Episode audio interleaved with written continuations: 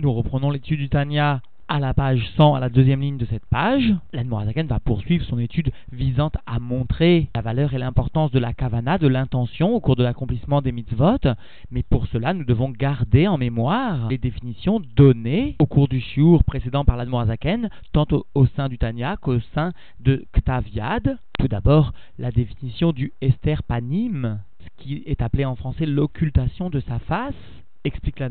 donc dans ce Octaviade, vient concerner l'ensemble des mondes et l'ensemble des créatures, parce que le niveau de Esther Panim peut être comparé à un rideau placé devant une fenêtre. Ce rideau va masquer, va occulter la lumière, mais l'ensemble des objets situés dans la pièce bénéficieront tous de la même lumière. De la même façon, la lumière divine subit le Esther Panim et l'ensemble des mondes de la création et l'ensemble des créatures perçoivent cette lumière qui a subi cette occultation, entre guillemets, qui leur fait prendre conscience de leur Metsiout et qui leur fait perdre la notion de l'existence de leur source.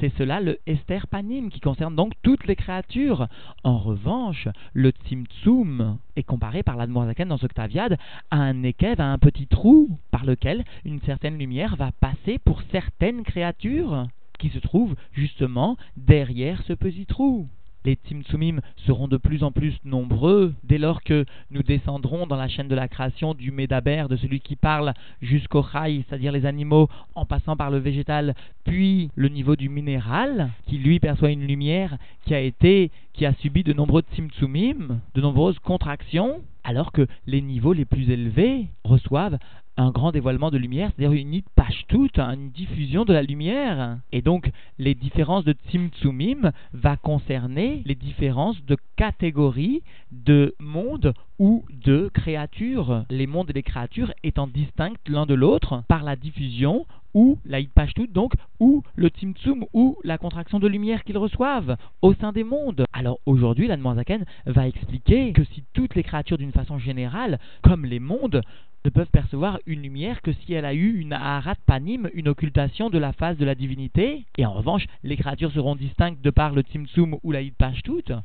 alors que les mitzvot, elles, vont véhiculer une lumière qui n'aura pas eu une occultation de la face, c'est-à-dire qui n'aura pas eu le phénomène de Esther Panim. Et nous verrons par la suite que la kavana des mitzvot sera distincte des mitzvot par la hitpashtut ou le tzimtzum de cette lumière qui n'a pas eu de Esther Panim, c'est-à-dire la kavana aura une plus grande hitpashtut de lumière que la mitzvah qui elle recevra une lumière par le biais de tzimtzum. Cet avant-propos est un peu long, mais l'Admorazaken lui-même souligne que ces notions sont des notions fondamentales de la chassidoute, que nul ne doit ignorer, que chacun doit connaître et même ressentir. Alors dans les mots, nous reprenons donc à la page 100, à la deuxième ligne de cette page,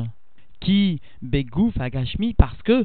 au niveau du corps matériel, ve'adomem, mamash ka'avanim ve'afar, ou encore au niveau du minéral vraiment, comme les pierres et la poussière, au niveau desquels donc nous ne percevons pas sous-entendu de vitalité spirituelle au niveau duquel, par exemple aussi, nous ne voyons pas s'établir une croissance, comme au niveau du végétal, par exemple. Alors donc, à ces niveaux, Ahara, le reflet de lumière, Ibeprinat Simtsum Gadol, le niveau de lumière est dans un niveau, dans un degré de contraction très grande, Asher En Kamo comme il n'existe pas d'autre à un degré égal et la vitalité qui vient animer donc sous-entendu ce corps ou alors ce minéral. Mouetet kolkar est tellement faible à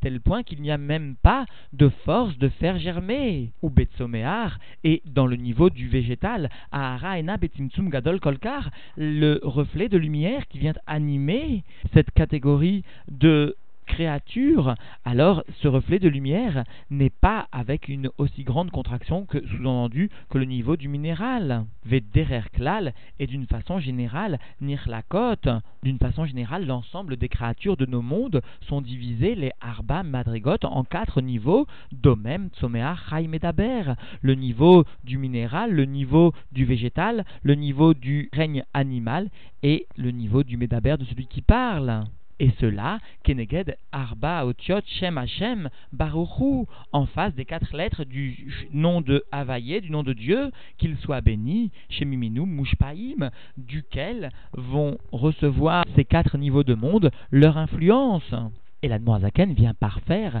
cette explication dans un Ktaviad, et cela pour que nous comprenions bien que toutes les créatures de ce monde se distinguent de par la diffusion, l'Aïpashtut ou le Tzimtzum de lumière, mais chacune reçoit une lumière, quoi qu'il en soit, qui a subi un Esther Panim. Alors l'Admorazaken précise que de toute façon, la lumière émanant de ce Shem Havaïe émane tout d'abord du monde de Hatzilut, où nous retrouvons la même distinction. Ainsi, le domaine, le minéral, émanera dans son Shoresh au niveau du monde de Hatzilut, de la Sphira, de Malchut, de la tribu le plus inférieur, de la royauté parce que c'est bien au niveau de cette malchut de Hatzilut que vient s'exprimer la matière initiale du monde, les otiotes, le niveau le plus bas, qui permet la création. Alors de la même façon, ce monde de malchut de Hatzilut constitue la racine du minéral, alors que les midot du monde de Hatzilut, qui viennent grandir un sentiment soit de chesed, soit de gvura, soit de tiferet, jusqu'au niveau donc de yesod, puisqu'il s'agit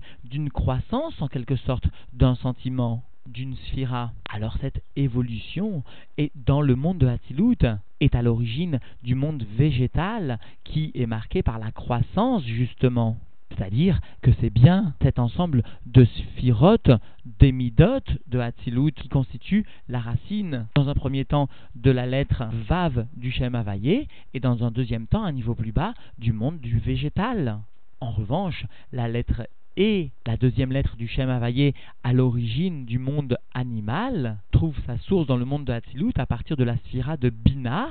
celle qui est liée à la compréhension et qui est marquée par une abondance de Gvura, une abondance de sévérité. D'ailleurs, le Nar, les Teilim, nous rapportent la relation très étroite qui existe entre la Bina et la Gvura, à savoir, le Teilim nous enseigne ainsi Ani Gvura li Bina la Bina donc et la Gvura sont mises côte à côte. Et c'est donc cette Gvura qui est à l'origine de la Hamimout, de la chaleur du monde animal. Ainsi, la deuxième lettre du Shem le E, dans son Shoresh, est liée à la Bina, la compréhension, qui se traduit concrètement, matériellement, par le monde animal, marqué par la sévérité, c'est-à-dire l'expression de la chaleur de l'animal. Quant à la première lettre du Shem Havaïe, le Yud, correspond dans son Shoresh au sein du monde de Hatzilut à la sphira de Chorma, à l'origine elle-même dans la descente de la capacité d'élocution de l'individu. Parce que cette capacité témoigne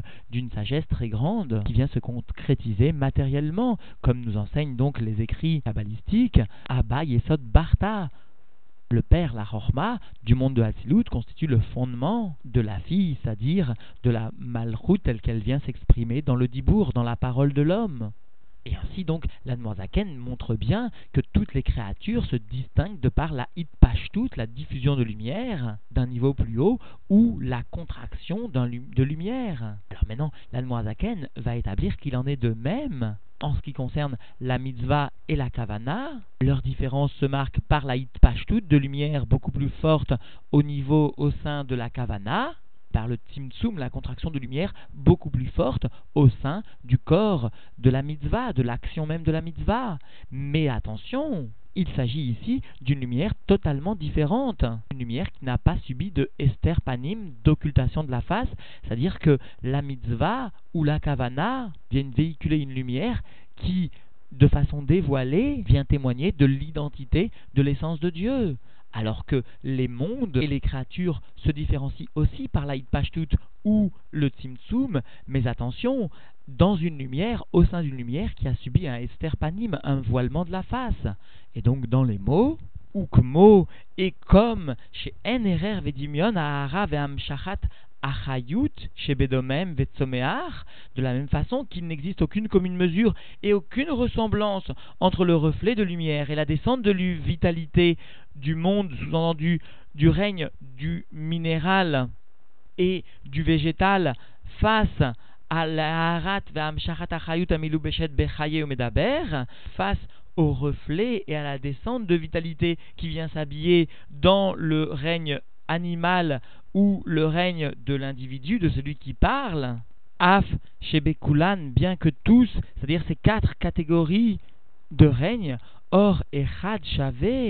une seule lumière, équivalente, Beprinat, esterpanim, du niveau d'occultation de la face, c'est-à-dire une lumière qui ne vient pas apporter la profondeur de la divinité, ou Melubash, Belevouch, Echad, Bekulan, qui vient s'habiller dans un seul vêtement pour l'ensemble sous-entendu de ces quatre mondes, chez où Levouch Noga, qui constitue l'habit de la Klipat Noga. Et malgré cela, malgré ce levouche identique, quand même, les créatures sont distinctes de par la Hitpashtout ou le Tzimtzum.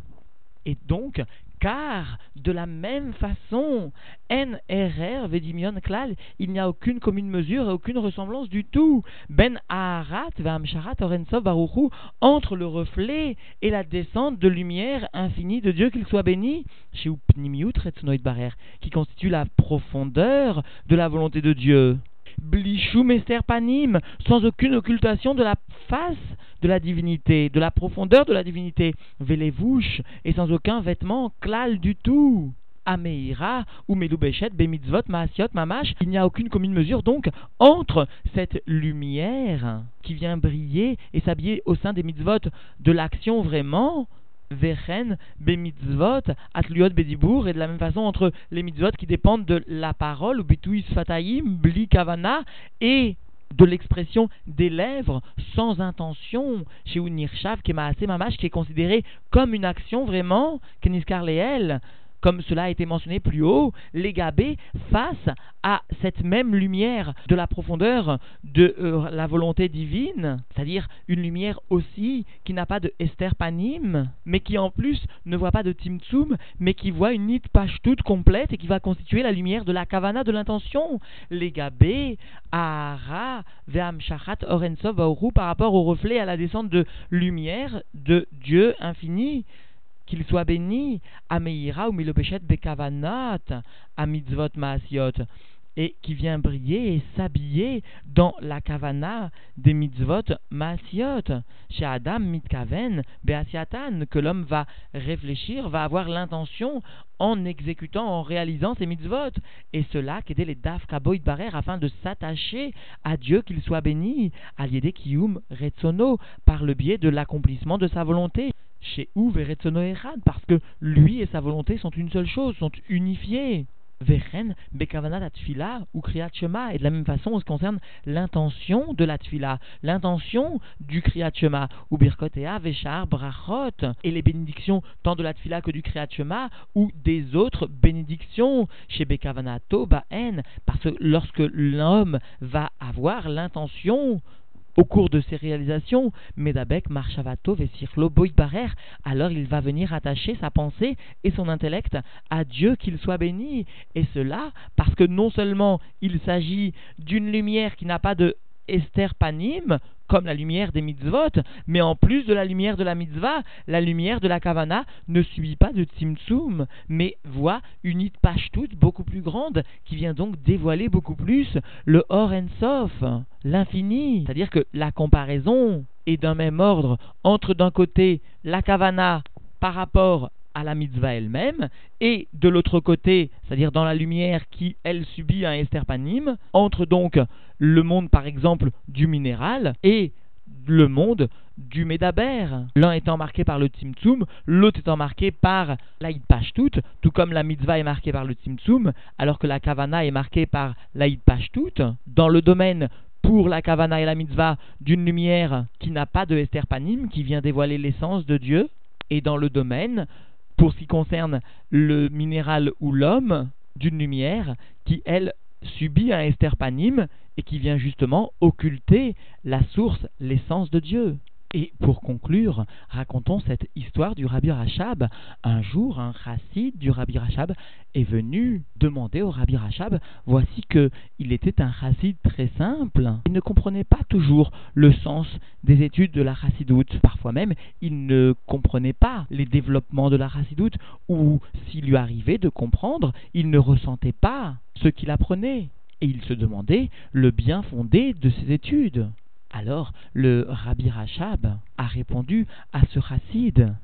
La chassidoute, nous devons apprendre. C'est-à-dire que le Rabbi Rachab s'est exprimé avec une telle gravité que le chassid a pu comprendre ô combien l'étude de la chassidoute était primordiale, était indispensable à la vie. Parce que déjà, comme nous l'ont souligné nos rébéim, elle constitue la neshama nishmata deoraita, l'âme de la Torah elle véhicule une lumière qui ne subit pas, comme nous l'avons vu ici, ni aharat panim, ni d'occultation de sa face, ni de tzimtzum, ni de contraction. Elle constitue le dévoilement le plus intense de l'essence de Dieu. Et donc cette étude de la Chassidut, lorsqu'elle est associée au corps de la Torah et des mitzvot, au corps, c'est-à-dire à, l'accomplissement concret des mitzvot et à l'étude du nigvé de la Torah, alors cette Chassidut est un peu à l'image de cette intention de la mitzvah qui, lorsqu'elle est associée à la mitzvah, vient apporter une lumière qui vient traduire l'essence de Dieu dans le monde.